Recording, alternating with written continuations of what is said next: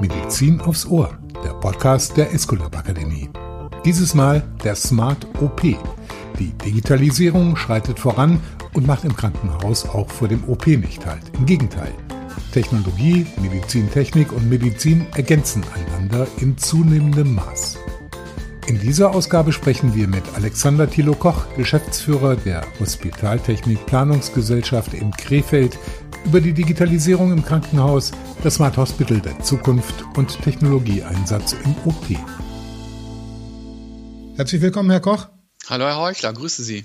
Schön, Sie bei uns zu haben. Sie sind Physiker, haben eine lange Karriere im Gesundheitswesen aufzuweisen am Institut für klinische Radiologie an der Uni Münster, dann im Corporate-Bereich als Planer, Berater für Krankenhäuser und Praxen und seit 2009 bei der der Hospitaltechnik Planungsgesellschaft in Krefeld. Seit 2021 sind Sie dort Geschäftsführer. Das Unternehmen ist seit 1974 schon am Markt und unterstützt als herstellungsunabhängiges Büro mit insgesamt 60 Mitarbeitern die Kunden in den Bereichen Medizin und Labortechnik, Betriebsorganisation und Informationstechnik. Herr Koch, Sie überblicken ja eine spannende Phase bei der Technologieentwicklung im Krankenhaus. Wenn Sie mal den Füllstand des Wasserglases durchgeben wollen würden, wo stehen wir eigentlich? Glas leer wäre analog, Glas voll digital. Ich glaube, wir sind so beim zwei, ein Drittel Glas voll, vielleicht auch ein bisschen mehr optimistisch betrachtet. Ich will nicht zu negativ sein, aber es ist noch eine Menge Wegstrecke vor uns, eine Menge Nachholbedarf. Es gibt sicherlich einige Häuser, die schon gut bei zwei Drittel voll sind oder mehr, aber viele sind eher so unter der, der Halbvollmarke. Was ich mit dieser Frage natürlich bezweckt habe, äh, einmal abzugleichen, wir sprechen ja immer von der Digitalisierungswüste Deutschland, wo wir so viele Defizite in vielen, vielen Bereichen haben, ob das eben im Bereich der Medizintechnik im Bereich des digitalen OP eben auch der Fall ist. Das war eigentlich der Hintergrund. Ne? Ja, also ich glaube, dass wir in, in, in vielen Bereichen im, im, Krankenhaus schon besser sind, als man von außen immer vermutet. Ähm, es gibt halt viel, viel Nachholbedarf. Im OP ist der sicherlich noch da. Man hat heute, denke ich, immer ein paar Grundsysteme zur Planung, zur Dokumentation. Das hat eigentlich jedes Krankenhaus. Aber fortgeschrittenere Technologien wie äh, Videobilder äh, zu äh, vernetzen und zu archivieren oder ähm, Robotik sind sicherlich dann eher nochmal Ausnahmethemen, die jetzt zunehmend halt geplant werden und Einzug halten, wo aber einfach noch viel, viel Nachholbedarf ist. Schildern Sie uns doch bitte einmal, wie läuft es im klinischen Alltag? Wie läuft die Versorgung eines OPs, sagen wir zum Beispiel mit Sterilgut oder anderen nötigen Ressourcen? Äh, wie ist da der Status quo und was sind die speziellen Herausforderungen? Heute läuft noch sehr viel durch persönliche Kommunikation, äh, Telefonie, Anrufen, Menschen suchen, ähm, also einfach eins zu eins äh, Kommunikation und halt viel auch durch manuelle Tätigkeiten. Wir haben oft äh, noch Lager in der Nähe des OPs, wo Sterilgüter und einmal Materialien aufbewahrt werden, ähm, auch bevorratet werden in so großer Menge, dass man auch für spontane Eingriffe und ungeplante Dinge schnell darauf zugreifen kann. Vieles wird im OP erst kurz vor der Operation zusammengesammelt und gerüstet. Die Situation im OP ist halt durch viel ungeplantes und äh, unvorhergesehenes Vorgehen und Ereignisse geprägt. Also wir haben halt einfach nicht einen sauber durchgetakteten Plan von morgens sieben bis nachmittags um vier, den Plan gibt es, der ist aber meistens schon in Mitte des Vormittags hinfällig, weil Dinge dazwischen gekommen sind, OPs vorgezogen wurden oder andere Sachen sich verlängert haben. Also es ist, sehr dynamisch, sehr stressig für die Mitarbeiter dort, weil immer viel auf Unvorhergesehenes reagiert werden muss. Und man versucht das zu kompensieren, indem man halt auch viel an, an Reserven zeitlich als auch materialmäßig vorhält, um auf alles reagieren zu können. Also basiert auf dem Faktor Mensch sehr intensiv. Unvorhergesehene OPs kommen rein und der ganze Plan wird über den Haufen geworfen. Wie kann denn an der Stelle Digitalisierung helfen? Ja, das, ich glaube, die große Chance ist halt, dass wir durch Digitalisierung eine bessere Prozessplanung und vor allen Dingen auch eine bessere Prozesskontrolle und Information und Kommunikation über diese Dinge, die da im OP passieren, an alle Beteiligten realisieren können. Ich versuche es mal vielleicht mit einem Bild, wenn wir uns vorstellen, wir haben äh, den Bahnverkehr in, in Deutschland und die Züge würden jetzt erst kurz vor der Abfahrt äh, wissen, wie viele Passagiere kommen, ob denn irgendwie Güter transportiert werden müssen, ob man eine erste Klasse braucht und dann erst zusammengestellt, fünf Minuten bevor sie losfahren sollen, dann ist klar, dass das einfach nicht on time funktionieren wird. Und wenn dann noch ein anderer Zug gar nicht so richtig aus dem Bahnhof rauskam und an, an der nächsten ähm, Strecke wieder noch vielleicht liegen geblieben ist, weil dann doch was nicht richtig äh, zusammengestellt war, dann ist, glaube ich, klar, so ein Plan kann dann nicht in der, in der Taktung, wie man es eigentlich bräuchte, funktionieren.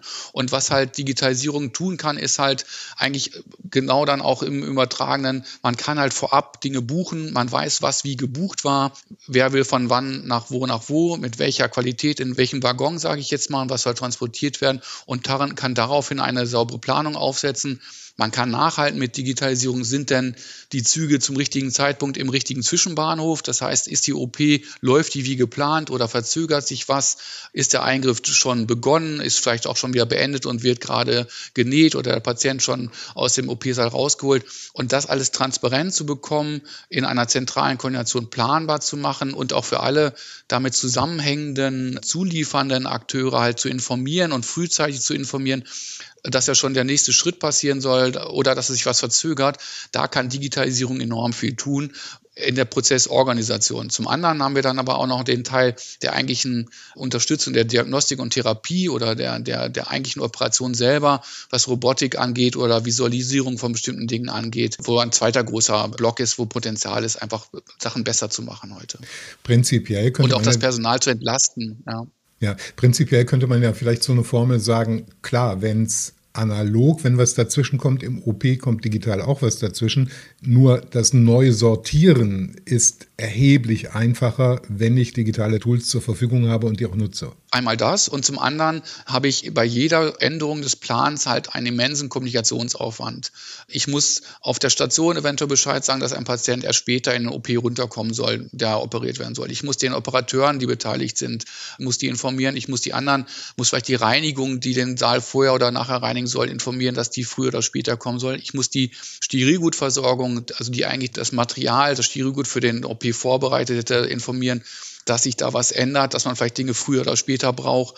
Da das Telefonieren und die telefonische Erreichbarkeit im Krankenhaus, weil alle Leute halt entsprechend eingebunden sind, sehr schwierig ist, ist dieses Informieren der ganzen Beteiligten enorm aufwendig und es gelingt meistens nie in der Form, äh, wie es notwendig wäre, sodass dann immer Leute warten oder dann doch nicht pünktlich zu dem entsprechenden äh, Termin da sind halt. Ne? Lassen Sie uns mal in die Medizintechnik gucken und da eine Korrelation herstellen zur Digitalisierung.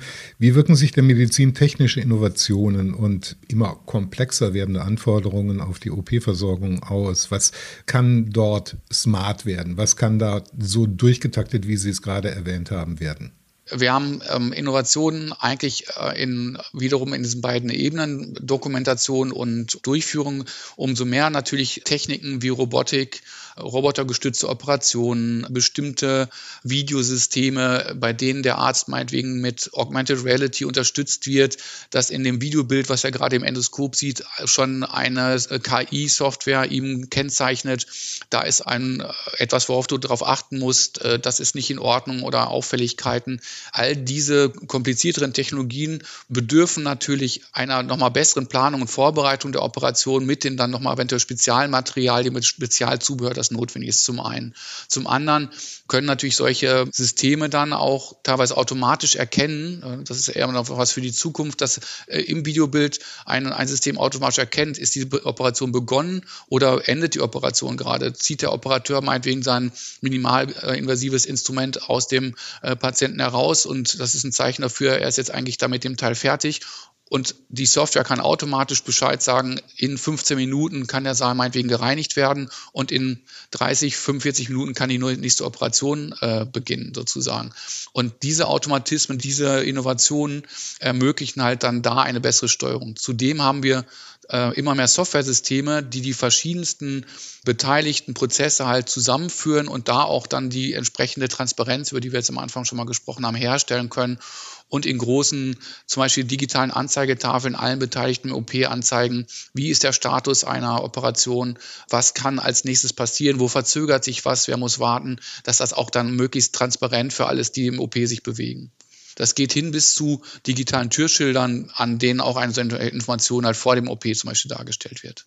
Wie viel Einfluss haben die Algorithmen bisher? Also will sagen, wo sind KI-gestützte Systeme schon im Einsatz oder ist das die nahe Zukunft? Also es gibt schon KI-gestützte Systeme, die tatsächlich in Live-Videos von Endoskopiebildern Dinge kennzeichnen, hinweisen.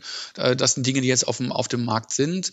Es gibt KI-Systeme für die ähm, radiologische Bildgebung, die in der Auswertung von CT, MRT-Bildern halt Hinweise geben können. Das ist halt schon, schon Stand der Technik. Diese automatische Erkennung eines Prozessschrittes ist was, was eher ähm, noch ein Zukunftsthema ist. Ärztinnen, Operateurinnen wünschen sich, Sie haben das so genannt, es gibt eine Vielzahl von äh, Software-Applikationen, wünschen sich natürlich nicht 25 verschiedene Softwares, sondern wenn es geht, eine. Dieser Weg ist natürlich ein steiniger, weil man Systeme harmonisieren muss dafür und das probieren Sie auch hands-on aus. Ne? Also Sie haben im Prinzip in Aachen sowas wie, wie so ein Labor äh, der OP der Zukunft. Können Sie etwas darüber mal erzählen? Ja, wir haben in Aachen einfach gerade ein sehr großes OP-Projekt, eines der größten in Europa. Wir planen an der Universität in äh, Aachen halt äh, den Neubau für OP und Intensivmedizin und dort werden halt 35 neue OPs äh, realisiert und im Rahmen dieses Projektes. Das ist an der RWTH, ja? An der RWTH, genau. Und im Rahmen dieses Projektes haben wir halt natürlich im Vorfeld versucht zu eruieren, auch mit den, natürlich mit den Ärzten dort, was sind die Ideen, was sind die neuen Technologien, die neuen Abläufe, die in einem solchen Neubau dann betrachtet und realisiert werden können. Zum einen jetzt erstmal, dass man natürlich das Bauliche entsprechend ausrichtet, aber auch, dass man sich schon Gedanken macht, wie kann zukünftig diese verschiedenen Systeme besser integriert werden. Und ein Aspekt, den die Aachen aber auch jetzt schon in ihrem jetzigen Tun vorantreiben, ist halt diese digitale äh, Prozesssteuerung im OP wo man Software einsetzt, die dann halt den Patientenprozess, das heißt, wer ist wann dran, welche Operation soll passieren, den Prozess im, im Chirurgus-Bereich, ähm, in der IMP und auch die ähm, Prozesse drumherum möglichst koordiniert und diese Statusinformationen zwischen den verschiedenen Systemen austauscht, äh, sammelt und wieder anzeigt dann äh, für alle Beteiligten. Das ist also ein, ein wichtiger Aspekt in diesem Projekt. Sie haben elegant umschifft das Thema Harmonisierung von Software. Das ist ein dickes Brett, stelle ich mir vor. Das ist ein sehr dickes Brett. Das Schaffen von Schnittstellen zwischen verschiedenen Softwaresystemen. Und man muss sich vorstellen, dass im Krankenhaus dort wirklich ein, ein trotz aller Bemühungen immer noch ein großer Zoo von Einzelsystemen oft unterwegs ist, die auch zumindest in gewissen Bereichen ihre Existenzberechtigung haben, weil für bestimmte Bereiche wie zum Beispiel Planung, Dokumentation, Steuerung der AMP oder auch dieser speziellen Prozesssteuerungsaspekte im OP halt Spezialsoftware diese Aufgaben besser lösen. Daneben hat man auf das Krankenhausinformationssystem, in dem ja die grundsätzliche Dokumentation, Arztbeschreibung, aber auch die, oft die OP-Planung äh, stattfindet. Daneben hat man dann Systeme, wo dann äh, bestimmte Daten erstmal gespeichert werden, also Videos, die aufgenommen werden, gespeichert werden oder auch die, die Röntgenbilder zum Beispiel dann gespeichert werden. Und das heißt, man hat viele Spezialsysteme, die man im OP aber eigentlich braucht und die man dort am besten natürlich verbunden haben möchte. Und es ist oft so, dass das ähm, natürlich die Hersteller versuchen, halt, wenn sie gerade ein, zwei Produkte in diesem Bereich herstellen, die halt untereinander zu verbinden, aber die Kommunikation mit äh, Produkten anderer äh, Hersteller ähm, oft nicht so ähm, unterstützt wird. Das hängt so ein bisschen davon ab, wie die Hersteller sich da positionieren, aber die versuchen sich natürlich halt ihren eigene Produkte in den Vordergrund zu stellen und die Integration von Dritten ist dann halt nicht so unterstützt wie wir und auch die Ärzte sich das alle gern wünschen würden. Wir versuchen dennoch halt da voranzutreiben, dass die entsprechenden Standards halt benutzt werden und ähm, von unserer Seite bringen wir auch sehr viel Kompetenz und Energie dann mit, diese Schnittstellen zwischen den Systemen zu schaffen. Es ist aber oft ein, ein sehr mühsamer Weg, weil es halt viel kleinteilige Detailarbeit ist. Schnell nachvollziehbar, auf jeden Fall. Nun haben Sie dieses riesige Projekt in Aachen und das könnte natürlich eine Blaupause für eine Vielzahl von Häusern werden in der Republik. Wie schätzen Sie das derzeitig ein? Wie viele Krankenhäuser werden und können sich das auch leisten? Ich glaube, man muss kein Prophet sein, dass der Return on Invest dort relativ rasch stattfinden kann. Nur in der Bugwelle muss natürlich das Haus oder die Krankenhausorganisation natürlich erstmal die Mittel dafür haben, umzustellen, digital zu werden, den digitalen OP Wirklichkeit werden zu lassen. Wie ist Ihre Einschätzung da? Ich glaube, dass das äh, die meisten Häuser sich sehr schwer tun mit den Investitionen, um wirklich einen ganz sehr innovativen OP aufzubauen. Wir versuchen halt in unseren Planungen auch bei kleineren Häusern immer die baulichen Voraussetzungen auch für Zukunftstechnologien zu schaffen, weil natürlich, wenn erstmal Beton geflossen ist, dann kann man an diesen räumlichen Strukturen nichts mehr ändern oder an Infrastruktur, die einmal verlegt wurde. Das ist immer sehr schwierig im Nachhinein. Wir versuchen diese Sachen sozusagen so zu planen, dass die halt für die nächsten Jahre auch für die Innovationen tauglich sind. Ob dann diese Innovationen direkt Einzug halten, da ist bei vielen Häusern dann sind wirklich die Mittel begrenzt. Also man kann vielleicht mal einen High-End-Spezial-OP mit einem Operationsroboter oder nochmal Spezialeinrichtungen äh, anfangs einrichten, aber ähm, in, dem, in dem Level und der Qualität, wie jetzt in einem solchen Projekt wie in Aachen, äh, werden sich halt äh, auch die Aachener müssen da sehr wirtschaftlich äh, natürlich äh, denken und da überlegen, was sie tun. Aber das werden viele kleine Häuser nicht realisieren können. Wir sehen, dass die Vorbereitungen gemacht werden, aber Techniken wie zum Beispiel eine durchgängige Vernetzung und Dokumentation aller Videodaten in so einem OP, was, was äh, für die Zukunft wichtig ist, oder auch halt Technologien wie fortgeschrittene oder, oder ein hoher Einsatz von Robotik oder zum Beispiel Ortungstechnologien, wo man automatisch die Position von Gerätschaften oder auch im bestimmten Personen im OP-Bereich halt feststellen kann und die nicht suchen muss. Das sind Techniken, die werden oft heute vorbereitet, aber in, bei vielen Projekten dann doch in, aufgrund äh, noch fehlender Mittel erst ähm, später oder zeitverzögert umgesetzt. Wir haben im Moment das Krankenhaus Zukunftsgesetz, das vieles an Digitalisierung unterstützt und Fördermittel bereitstellt. Aber das ist auch da jetzt nicht so auf den OP fokussiert, ähm, dass man da jetzt erwarten kann, dass da es jetzt äh, deutliche Fortschritte geben wird. Wie wirkt sich denn der steigende Kostendruck und höhere Ansprüche auch in Sachen Nachhaltigkeit auf die OP-Versorgung aus? Ja, gute Frage oder guter Punkt. Ich glaube, der OP ist sowohl in der Erstellung als auch im Betrieb mit einer der, der teuersten Bereiche im Krankenhaus. Es ist sehr, äh, hat einen sehr hohen Energie- und Wasserverbrauch und wir haben auch sehr starken Verpackungsmüll, der entsteht. Das sind aber Dinge, die natürlich durch die speziellen Anforderungen in einem Operationssaal, was, was die Luftqualität, die Hygiene in allen ähm, Aspekten im Moment nur, nur schwer unter Nachhaltigkeitsaspekten zu optimieren ist. Die Krankenhäuser jetzt gebaut werden, sind natürlich energetisch optimiert schon oft und äh, suchen da auch Möglichkeiten, zumindest auf der Energieseite einsparen, einzusparen. Aber aufgrund der besonderen hygienischen Aspekte haben wir natürlich gerade bei den Sterilgütern, den Verpackungen, den Einmalmaterialien halt oft ähm, extrem Müllproduktion, die man aus meiner Sicht mittelfristig nicht so leicht reduzieren kann. Man kann zwar noch viel auf Materialien tun oder auch Kleidungsaspekte oder Tüchern, die dann halt dann wirklich gereinigt werden, aufbereitet werden in, in einer AMP oder über andere Verfahren, aber man hat einfach sehr viel an immer noch an Wegwerfaspekten drin. Ich glaube auch, dass der Teil noch etwas braucht, bis man da wirklich im Sinne der, der Müllvermeidung besser werden kann. Hm, also erstmal bleibt auch in der digitalen Welt Single-Use, Single-Use, ist auch sofort nachvollziehbar. Ja, also da können wir durch an dem Aspekt, was äh, das angeht, glaube ich, durch Digitalisierung oder smarte Technologien noch nicht so viel erreichen wie im Bereich der ganzen Information und Kommunikationsthematik halt. Wenn Sie jetzt eine Grafik machen bei sich am Rechner, wie sieht dann der optimale Prozess aus? Wie sieht der optimale OP aus? Welche Erwartungshaltung haben Sie diesbezüglich an die Medizintechnikindustrie? Was sollen die leisten? Setzen Sie auf Co-Kreation? Wir sind im, im, im, sehr intensiven Austausch mit, mit vielen ähm, äh, Herstellern und Lieferanten, äh, weil wir in den jeweiligen Projekten natürlich mit, mit äh, eigentlich allen immer konfrontiert werden. Es gibt schon bestehende Gerätschaften, mit denen wir, die wir umziehen oder auch dann neue Technologien, die eingebaut werden. Das heißt, wir sind da schon im stetigen Austausch. Ich würde mir erwarten und hoffen, dass die alle Hersteller in dem Bereich halt noch stärker sich öffnen für eine tiefe Integration ihrer jeweiligen Produkte mit den, mit den anderen Systemen und Produkten, mit denen Daten ausgetauscht werden, dass sie sich an Standards halten und diese Standards auch umsetzen und unterstützen. Ich verstehe, dass jeder Hersteller natürlich sein Produkt halt irgendwo besonders positionieren möchte und auch das Zusammenspiel seiner eigenen Produkte. Aber wir werden diese optimalen Prozesse im OP nur erreichen können, wenn diese Systeme, sowohl IT als auch Medizintechnik, wirklich stark ineinander integriert sind. Und wenn Sie jetzt bezüglich der Frage, wie stelle ich mir den optimalen OP vor?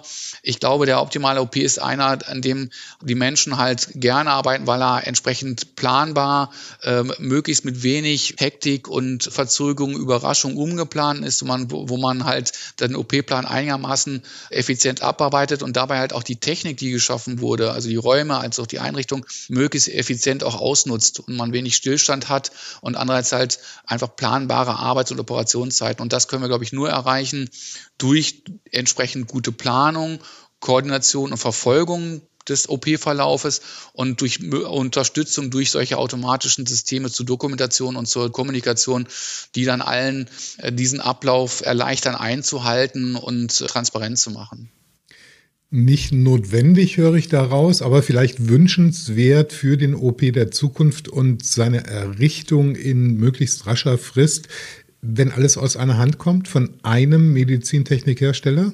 Ja, das ist so ein bisschen natürlich so das, das, das Apple-Szenario. Ich, hab, ich schaffe vielleicht als ein Hersteller ein genau. Ökosystem, das ideal integriert ist. Das gibt es auch in Teilbereichen, wo bestimmte Lieferanten halt also sehr gut integrierte Teillösungen, sage ich mal, bereitstellen und schaffen. Es ist aber aus unserer Sicht unter verschiedenen Aspekten ähm, kann das nicht die Lösung für die Zukunft sein, weil es gibt man wirklich keinen, der alles abdeckt in, in, in allen OP-Bereichen oder in allen Aspekten, sodass alles aus einer Hand kommen könnte, sondern es gibt immer Schnittstellen. Und zum anderen gibt es natürlich für bestimmte Spezialeingriffe, für die verschiedenen Anforderungen immer wieder auch Speziallösungen, die ähm, an sich einen sehr hohen Nutzen und Wert haben für den Operateur, das Personal im OP. Und die kann man natürlich, sollte man durch solche Monolithen nicht ausschließen. Aus unserer Sicht ist es ganz wichtig, dass man OPs so baut, auch für die Zukunft, dass sie halt mit allen möglichen Gerätschaften und Systemen funktionieren und dass diese sich, sich integrieren. Ich glaube, dass wir nicht mehr halt darauf setzen können und dass es nicht zukunftsträchtig ist, auf Einzelanbieter, die dann alles aus einer Hand liefern, zu setzen und das mit proprietären Schnittstellen. Das ist, glaube ich, der falsche Weg. Gucken wir mal ein bisschen in die Zukunft, fünf bis zehn Jahre. Wie wird die Landschaft aus Ihrer Sicht dann aussehen und mit einem besonderen Augenmerk auf das Personal? Ich habe in dieser Reihe Medizin aufs Ohr die Ärzte immer mal wieder gefragt, Herr Mensch, was brauchen wir denn in Zukunft? Brauchen wir den IT-mäßig gebildeten Mediziner oder den ITler, der auch noch Medizin studiert? Ich glaube, man braucht ein bisschen von beiden. Ich glaube, dass die, die Mediziner und auch die, die Pflegekräfte, alle Berufsgruppen im, im Krankenhaus müssen sich notwendigerweise mit IT und gerade mal der Anwendung von IT und gewissen Grundverständnissen auseinandersetzen. Ohne das, das geht es heute schon kaum noch und zukünftig gar nicht mehr, weil alle werden mit verschiedenen IT-Systemen umgehen müssen und auch einigermaßen verstehen müssen, wie diese IT-Systeme denn so ticken und warum die was äh, tun oder vielleicht nicht tun, je nachdem, wie, man mit ihnen umgeht. Dieses Grundverständnis muss da sein und es für Spezialdisziplinen bedarf es auch sicherlich einer tieferen Verständnis von diesen Systemen. Dazu wird es dann Spezialisten geben, die die Ärzte unterstützen. Das sind dann ITler oder vielleicht auch andere technische Berufe, die aber dann einfach auch einen tiefen Einblick in die Medizin und die Prozesse der Medizin benötigen, damit die auch in der richtigen Sprache mit den Kollegen dann aus dem ärztlichen oder pflegerischen Dienst halt sich austauschen können. Und da besteht im Moment auch noch ein großer Bedarf, dass wir auf beiden Seiten, sowohl auf der ärztlichen als auch auf der IT-Spezialistenseite, halt genau den, den anderen Teil an Kompetenz aufbauen. Das ist bei uns im Büro eine, eine Kernfähigkeit, dass wir ja viele Techniker, Ingenieure und Spezialisten haben. Ich selbst als Physiker musste halt früh auch lernen, einfach, wie sind die Prozesse in einem Krankenhaus? Das läuft halt anders als in der in sonstigen Industrien. Ja, Was sind die besonderen Herausforderungen, Probleme? und Wie rede ich mit den, den Menschen? Ich muss ja auch in deren Sprache sozusagen halt kommunizieren. Und das, das macht sicherlich zum Beispiel auch die Stärke bei uns im Büro aus, dass wir solche Leute haben, die beide Sprachen sprechen halt dann. Herr Koch, jetzt haben wir eine ganze Menge gehört über Ihre tägliche Arbeit, über den OP, den Sie gestalten, technologisch digitale Transformation begleiten dort in Kommunikationssystemen, aber auch in puncto Robotik. Wie sieht denn idealtypisch der OP der Zukunft für Sie aus? Nun, ich denke, die technologische Entwicklung wird da weitergehen. Wir haben einen höchst technisierten Bereich mit noch mehr künstliche Intelligenz, noch mehr Robotik, Virtual Reality Systemen, IT, viel Telemedizin auch dazu. Das heißt, es wird technisch noch komplexer werden. Aber der eigentliche OP der Zukunft aus meiner Sicht der, wo genau diese Technologie so gut, so nahtlos integriert wird, dass es wirklich Personal und Patient entlasten und beziehungsweise für den Patienten die Qualität steigern. Der Schlüssel wird sein, dass wir diese ganze komplexe Technik so integrieren, dass sie in den Hintergrund tritt und, und das Personal halt wirklich entlastet von überflüssigen Arbeiten unterstützt und nachher zu einem, einem besseren Ergebnis für den Patienten führt. Und das hinzubekommen, ist sicherlich die Schlüsselaufgabe für uns als Planer, um den OP der Zukunft zu realisieren. Wird eine spannende Geschichte der OP der Zukunft unter dem, was wir gehört haben. Herr Koch, wir laden unsere Gäste bei Medizin aufs Ohr immer gerne am Ende der Episode ein, eine lustige Geschichte, eine Episode, einen Witz, eine Anekdote aus dem Berufsleben zu erzählen. Wir sind gespannt, was haben Sie mitgebracht? Ja, ist natürlich nicht ganz so einfach, weil die meisten Anekdoten bei uns würden eher von durchaus Problemen in Planungs- und Bauprozessen erzählen, was dann nachher vielleicht dann schiefgegangen ist. Äh, ich glaube, was aber in dem Smart OP, Smart Hospital Kontext vielleicht ganz nett ist, wir haben mal ein Projekt begleitet oder mit einem Krankenhaus geplant, wie es denn die ganzen OP-Videos am besten speichern könnte und archivieren könnte. Äh, also alles, was an Daten im OP da, an Videodaten entsteht.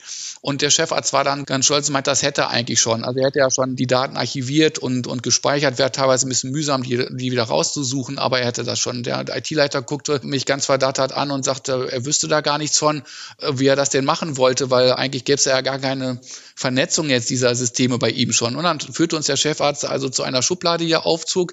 Darin lagen dann 50 USB-Sticks und das war dann halt sein, sein äh, intelligentes Videoarchiv.